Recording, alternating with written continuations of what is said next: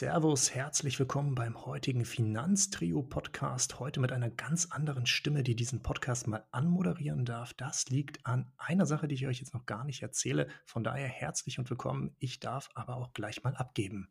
Ja, und damit herzlich willkommen zu einer neuen Folge des Finanztrio-Podcastes.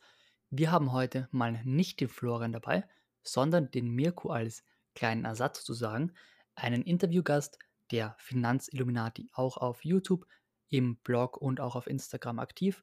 Ja, der wird heute von uns interviewt. Wir haben uns da sieben Fragen rausgesucht, die die Valentina und ich ihm abwechselnd stellen werden. Und ich denke, wir fangen auch gleich mal an mit der ersten Frage. Die ist noch zum Aufwärmen relativ einfach, nämlich wie alt bist du, woher kommst du und wie heißt du? Ja, die Frage zum Aufwärmen erstmal relativ einfach. Trotzdem muss ich mir jetzt drei Dinge merken. Mal gucken, ob das Ganze klappt. Ähm, alt bin ich aktuell 28 Jahre, auch dieses Jahr erst 28 Jahre geworden. Heißt, dieses Jahr passierte auch nicht mehr viel. Mein Name ist Mirko und ich betreibe den äh, Podcast Finanzilluminati. Wer, wer den schon kennt, ähm, herzlich willkommen. Schön, dass du da bist. Freut mich natürlich sehr. Wer den noch nicht kennt, ähm, ja, kennt ihn halt noch nicht. Ich komme im Moment aus der wunderschönen Landeshauptstadt vom äh, deutschen Bundesland Niedersachsen, nämlich Hannover, war bin da jetzt tatsächlich, ich glaube, drei Jahre inzwischen schon und ja, das ist eine relativ lange Zeit für mich. Ich bin ursprünglich in Schleswig-Holstein geboren, also sehr nah an Dänemark, ähm, war da zwischendurch auch mal eine ganze Weile in Portugal und auch in Afrika, nämlich im Land Tansania. Da gab es relativ viel Sonne. Ja, und das vielleicht als Kurzvorstellung zu mir. Ja, herzlich willkommen auch von mir, Mirko. Freut mich auf jeden Fall auch sehr, dass du heute da bei unserem Podcast dabei bist. Und ich hätte auch eine Frage und zwar, wie kamst du eigentlich zum Investieren? Weil du teilst ja auch schon sehr aktiv deine Erfahrungen mit dem Thema Börse und Co. Und ja, wie kam es eigentlich dazu? Ja, zum Glück wurde mir die Frage vor einer ganzen Weile schon mal gestellt, äh, wodurch ich jetzt nicht mehr so lange überlegen muss. Nämlich, das war gar nicht so einfach, letztes Mal mich tatsächlich daran zu erinnern, was war damals der wirkliche Ausgründe, Auslöser für meine Börseninvestitionen. Ähm, liegt nämlich einfach daran, damals 2012, 13, 14, irgendwo so in den Jahren dazwischen, da ist meine Erinnerung im Moment nicht mehr ganz so gut und ähm, vielleicht verschiebt sich die Aussage auch mal um ein Jahr, einfach weil ich mir in dem Moment nicht sicher bin und das ja schon eine ganze Weile her ist. Irgendwann habe ich da meine Ausbildung gemacht und hier in Deutschland mit den Ausbildungen gerade so in diesem zeitlichen Bereich vor acht Jahren, da waren zumindest in meiner Branche die Ausbildungsvergütungen, die du bekommst, nicht ganz so hoch. Und ähm, irgendwie ist dann natürlich immer die Frage nach, hey, wie kann ich noch ein bisschen mehr Geld nebenbei haben, weil du willst dir auch schöne Sachen leisten können, wenn du es möchtest. Du möchtest auch gerne mal in den Urlaub fahren können oder einfach nur ja, das Geld da haben, um dich sicher zu fühlen. Und dann startete das Ganze mit einer Google Suchanfrage, nämlich in dem Bereich Online Geld verdienen, weil nochmal rausgehen und Geld verdienen ist in der Hotellerie, im Tourismus, in meiner Branche also relativ schwierig weil du da eh schon Überstunden ohne Ende schiebst und da hast du wenig Lust und Zeit, dir tatsächlich noch so einen physischen Nebenjob zu suchen. Also ging das Ganze so in die Richtung online Geld verdienen und neben ein paar Sachen wie zum Beispiel Online-Umfragen, die ich heute auch immer noch mache, ist da auch der Blog vom Holger Grete von Zendepot dann irgendwann in, ja, mir aufgefallen. Da habe ich mich reingeklickt und ein bisschen durchgelesen. Da geht es sehr viel um ja, zum einen Buddhismus, ähm, zum anderen die Einstellung zum Geld und zum anderen das Investieren in ETFs.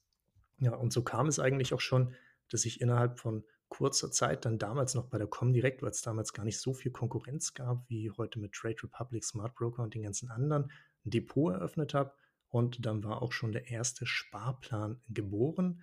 Ja, was ist dann passiert? Dann bin ich irgendwann nach der Ausbildung nach Portugal gegangen, und ja, da war das Thema mit dem Investieren dann sehr weit ab, weil einfach Portugal ein wunderschönes Land ist. Am südlichen Teil in der Algarve habe ich da dann gelebt, gewohnt, gearbeitet. Und da gehst du halt aus dem Haus raus und hast den Strand direkt vor der Haustür. Und irgendwie ist es da auch nicht so teuer, weil zum Vergleich ein Kaffee in Portugal, so ein Kaffee kostet da 80 Cent. Das ist nicht besonders viel Geld. Und daher war dieser äh, Demand, dieser, diese Need für das Geld auch einfach nicht da. Und ja, da habe ich die Börse sehr stark aus den Augen verloren und 2017 kam es zurück, ging es zurück nach Deutschland und 2018, 19 kamen dann wieder die ersten Gedanken so dass ich jetzt seit einem Jahr auch wieder richtig voll dabei bin zu investieren. Ja, diese 80 Cent, die du gerade angesprochen hast, das sind ja ein 32 deines Sparplans, den du da aufgesetzt hast. Das heißt, so wenig ist es gar nicht. Aber darüber sprechen wir gleich noch beim Thema Minimalismus. Und wir kommen zuvor zur dritten Frage, nämlich worin investierst du jetzt dein Geld? Du hast schon gesagt, du arbeitest in der Tourismusbranche und machst nebenbei relativ viel, zum Beispiel Online-Umfragen oder deinen Blog, deinen YouTube-Kanal und verdienst eben ja doch relativ viel Geld, zumindest auf verschiedene Arten. Wie investierst du das jetzt und vor allem worin investierst du es? Mhm. Ja, also mein Geld, das investiere ich wirklich auf verschiedene Arten. Das geht halt äh, schon damit los, dass ich ein Buchregal habe, wobei das auch immer wieder kleiner wird, weil ich gar nicht so viele Bücher hier gerne habe, weil ich einen sehr wichtigen Punkt halt immer noch sehe, der leider ein bisschen vernachlässigt wird. Das ist nämlich der Punkt äh, Investition in deine eigene Bildung, was ich glaube auch in jungen Jahren mit einer der wichtigsten Investitionspunkte ist. Und worin geht das Ganze noch? Ich keine Sorge, ich komme hier noch relativ schnell zur, zur Börse und alles, was damit zu tun hat. Ähm, der nächste Step ist aber, ja, mit Börse kannst du tatsächlich Geld verdienen, aber du kannst auch ein Nebeneinkommen starten, indem du dich halt mit einem Gewerbe in Deutschland zum Beispiel anmeldest und da tätig bist. Und da investiere ich natürlich auch einiges in Geld rein. Zum Beispiel dürft ihr die heutige Tonqualität hören, weil mein Mikrofon, das vor mir auf dem Tisch steht, nicht besonders günstig ist und da einfach nicht viel drauf gesetzt habe und das eine gewisse Qualität ist, die ich halt in dieses Unternehmen investiere, also mein kleines Unternehmen, was ich alles rund um den Finanzilluminati, die Finanzilluminati-Portale habe, da geht ein wenig Geld rein und da kommt allerdings auch Geld wieder raus. Ähm, ja, und dann kommen wir schon zum wunderschönen Thema Börse. Da geht mein Geld aktuell nicht mehr so stark wie damals in die Sparplan-ETFs. Äh, das war ein Thema, das war damals noch ganz cool. Inzwischen steht aber tatsächlich ein bisschen mehr Geld Invest für Investitionen zur Verfügung. Und da habe ich dank der Trade Republic App allerdings auch einen ganz großen Fokus inzwischen auf Einzelaktien, also auf Aktien von einzelnen Unternehmen, die dann in mein Depot wandern. Da geht ein relativ starker Bereich momentan zumindest noch auf die Hochdividendenwerte, also alles, was dir eine ganz gute Dividende zahlt, einfach um einen stetigen Cashflow aufzubauen und den erstmal zu sichern. Ja, was gibt es dann noch? Ähm, du kannst natürlich noch in Anleihen und Rohstoffe, Immobilien und sowas investieren. Ist bei mir noch lange nicht so weit bei Anleihen und Rohstoffe, besonders aber auch Gold. Habe ich immer so das Gefühl, da bin ich noch nicht alt genug für und das Thema ist überhaupt nicht so, ja, nicht so wirklich spannend. Das ist für mich jetzt noch nicht interessant. Wo es dann wieder hingeht, sind P2P-Kredite, weil auch da wartet sehr viel Rendite auf dich. Zum Beispiel meine Plattform Crowdestor, auf der ich tätig bin. Ähm, da habe ich, glaube ich, so einen durchschnittlichen Zinssatz auf die Kredite von äh, 19 Prozent, was eine sehr schöne Zahl ist. Dann gibt es auch noch so Plattformen wie Mintos, also alles um den P2P-Bereich, ähm, was halt wirklich ja von Krediten von Privatleute zu Privatleuten ist, die vermittelt werden über eine Plattformen, wie es zum Beispiel Mintos oder Crowdestor sind. Und der letzte interessante Punkt, der aber auch noch der kleinste und neueste Punkt ist, sind Kryptowährungen. Habe ich noch überhaupt keine Ahnung von, aber ich gucke mir das Ganze mal an. Ja, super spannend. Da bist du ja auf jeden Fall schon ziemlich breit aufgestellt, wie man merkt. Und dann hätte ich noch eine Frage zu deinem allgemeinen Lebensstil. Du hast es ja gerade vorhin kurz angedeutet im Hinblick auf die Bücher. Und zwar lebst du auch minimalistisch oder frugalistisch? Würdest du die als Minimalist oder Frugalist bezeichnen? Oder ja, was sagst du zu diesen Lebensstilen?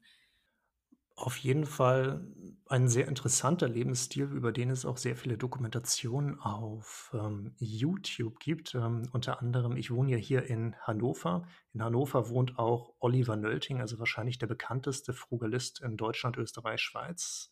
Äh, werfe ich jetzt einfach mal so in den Raum, möge man mich korrigieren, wenn es nicht so ist. Ansonsten, wer ihn, noch, wer ihn noch nicht gehört hat, der kann einfach mal Oliver Nölting, ich glaube, frugalisten.de ist auch sein Blog, da einfach mal hingehen, ist sehr interessant, das alles zu lesen. An sich werfe ich mir nicht vor, frugalistisch zu leben. Ich glaube, dafür gibt es zu häufig im Kühlschrank Ben und Jerry's Eis und das so, sehe ich da nicht ganz so, wenn ich mir die Dokumentation angucke, aber ist ja auch alles Auslegungssache.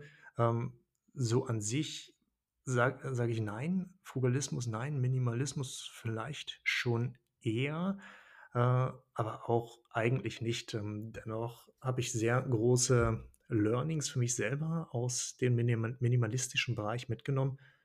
Einfach was so auch die Themen aussortieren angehen, weil ich glaube, wir kennen es alle, dass sich Bücher, Kleidung und einfach auch eine ganze Menge Gerümpel in der Wohnung ansammelt.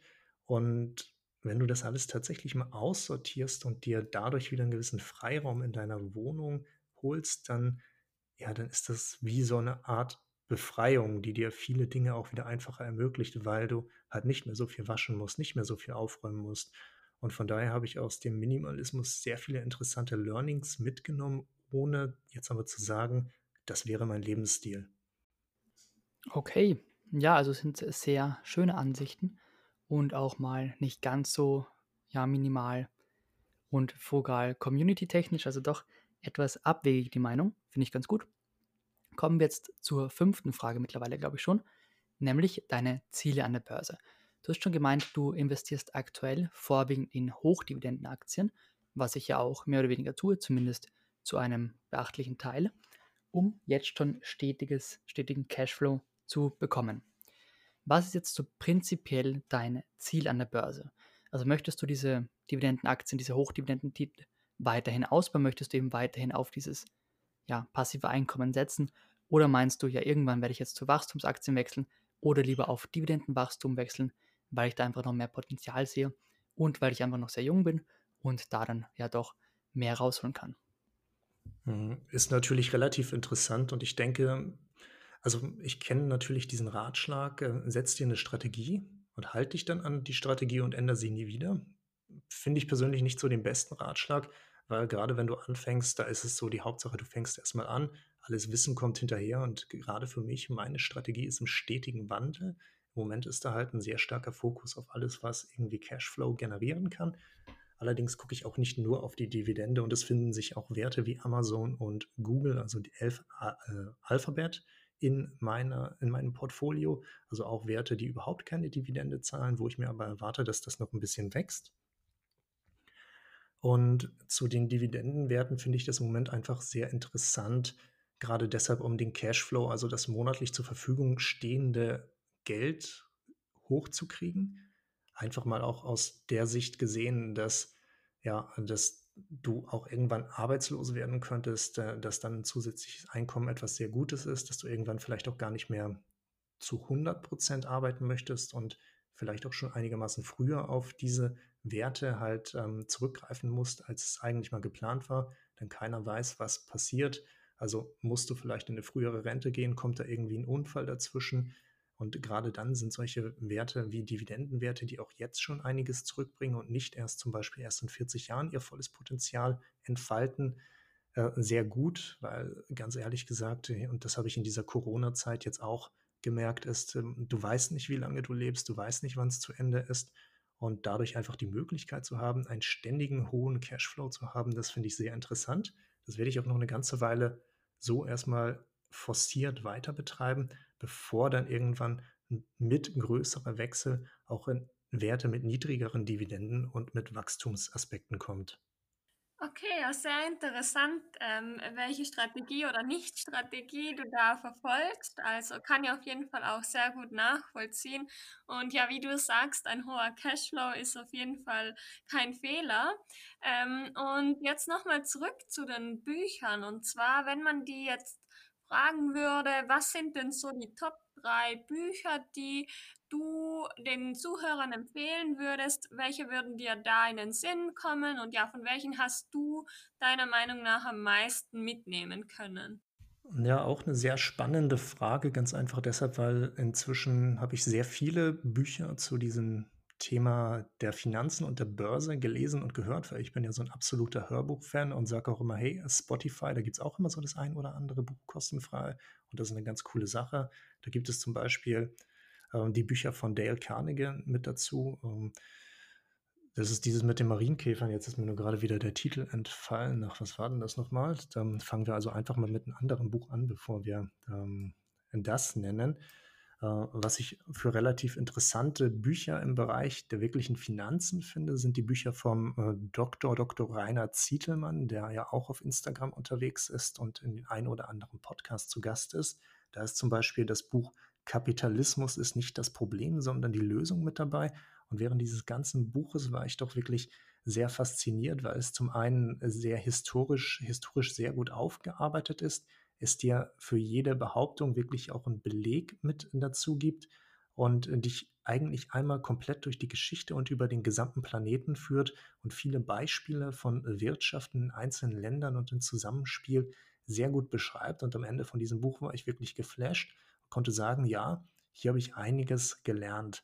Ähm, der gleiche Autor hat auch mehrere Bücher geschrieben, davon gibt es auch einige kostenfrei auf Spotify, leider nicht alle. Macht aber nichts, dafür stehen sie halt in meinem Regal bis ich sie dann irgendwann auf Instagram wahrscheinlich verlose oder wieder verkaufe. Eins von beiden wird auf jeden Fall passieren. Ja, und ansonsten, was als nächstes sehr interessantes Buch noch mit dabei ist, ist auch das Buch von Elon Musk. Ähm, ist jetzt eher ein Buch, das gar nicht so aus diesem Finanzbereich kommt, sondern sich wirklich mit der Biografie von Elon Musk, also den Chef von Tesla, SpaceX, ähm, damals auch PayPal und die anderen Unternehmen habe ich schon wieder vergessen, ähm, beschäftigt. Und das war eins der motivierendsten Bücher, das ich in der letzten Zeit gehört bzw. gelesen habe. Also ich habe beides da. Ich habe die Druckversion hier zu Hause, aber ich habe auch das Hörbuch da und fand das relativ interessant, weil es einfach zeigt, was ein einzelner Mensch aus dem Nichts erschaffen kann, weil Elon Musk, jemand, der aus Südafrika nach Amerika gekommen ist, seine Unternehmen aus dem Nichts aufgebaut hat und immer wieder eigentlich hingefallen ist, komplett am Boden lag und aufgestanden ist und noch größer geworden ist. Und das finde ich doch wirklich sehr motivierend, was mich auch in meinem eigenen Unternehmertum stärkt. So, und jetzt kommen wir zum letzten Buch von Dale Carnegie. Das heißt nämlich, wie man Freunde gewinnt. Hm, ich gucke da eh immer nur auf meine Liste, die ich auf dem Blog habe, weil ich da alle meine gelesenen Bücher und irgendwann auch Empfehlungen halt einmal aufliste mit einer Kurzbeschreibung. Ja, und Dale Carnegie, wie man Freunde gewinnt, ist ja schon wieder nicht so ein typisches Börsenbuch. Warum finde ich es trotzdem interessant? Weil ich die Behauptung aufstelle, jeder, der dieses Buch gelesen hat und die Inhalte anwendet, der wird finanziell am Ende besser dastehen. Ja, das vielleicht zu den Büchern. Ja, um das Ganze noch zu ergänzen, du meintest ja schon, der Rainer Zietelmann hat mehrere Bücher auf Spotify. Da habe ich jetzt mal drei ähm, gefunden, nämlich Setz dir größere Ziele von 2019. Wir haben Kapitalismus ist nicht das Problem, sondern die Lösung. Und wir haben Der schlaue Platon. Also wer da vielleicht Spotify hat, der sollte dir auf jeden Fall mal anhören. Und das Unternehmen von Elon Musk, das du vergaßt, das war übrigens SolarCity. Ja. Ja, genau, da war ja was. Gut, also ich finde die Bücher alle top. Ich habe die auch alle schon gelesen und auch mehrmals schon oder zumindest einmal gehört, einmal gelesen. Also auf jeden Fall sehr, sehr coole Dinge dabei. Kommen wir nun zur Frage Nummer 7, sofern uns im Nachhinein keine mehr spontan einfällt.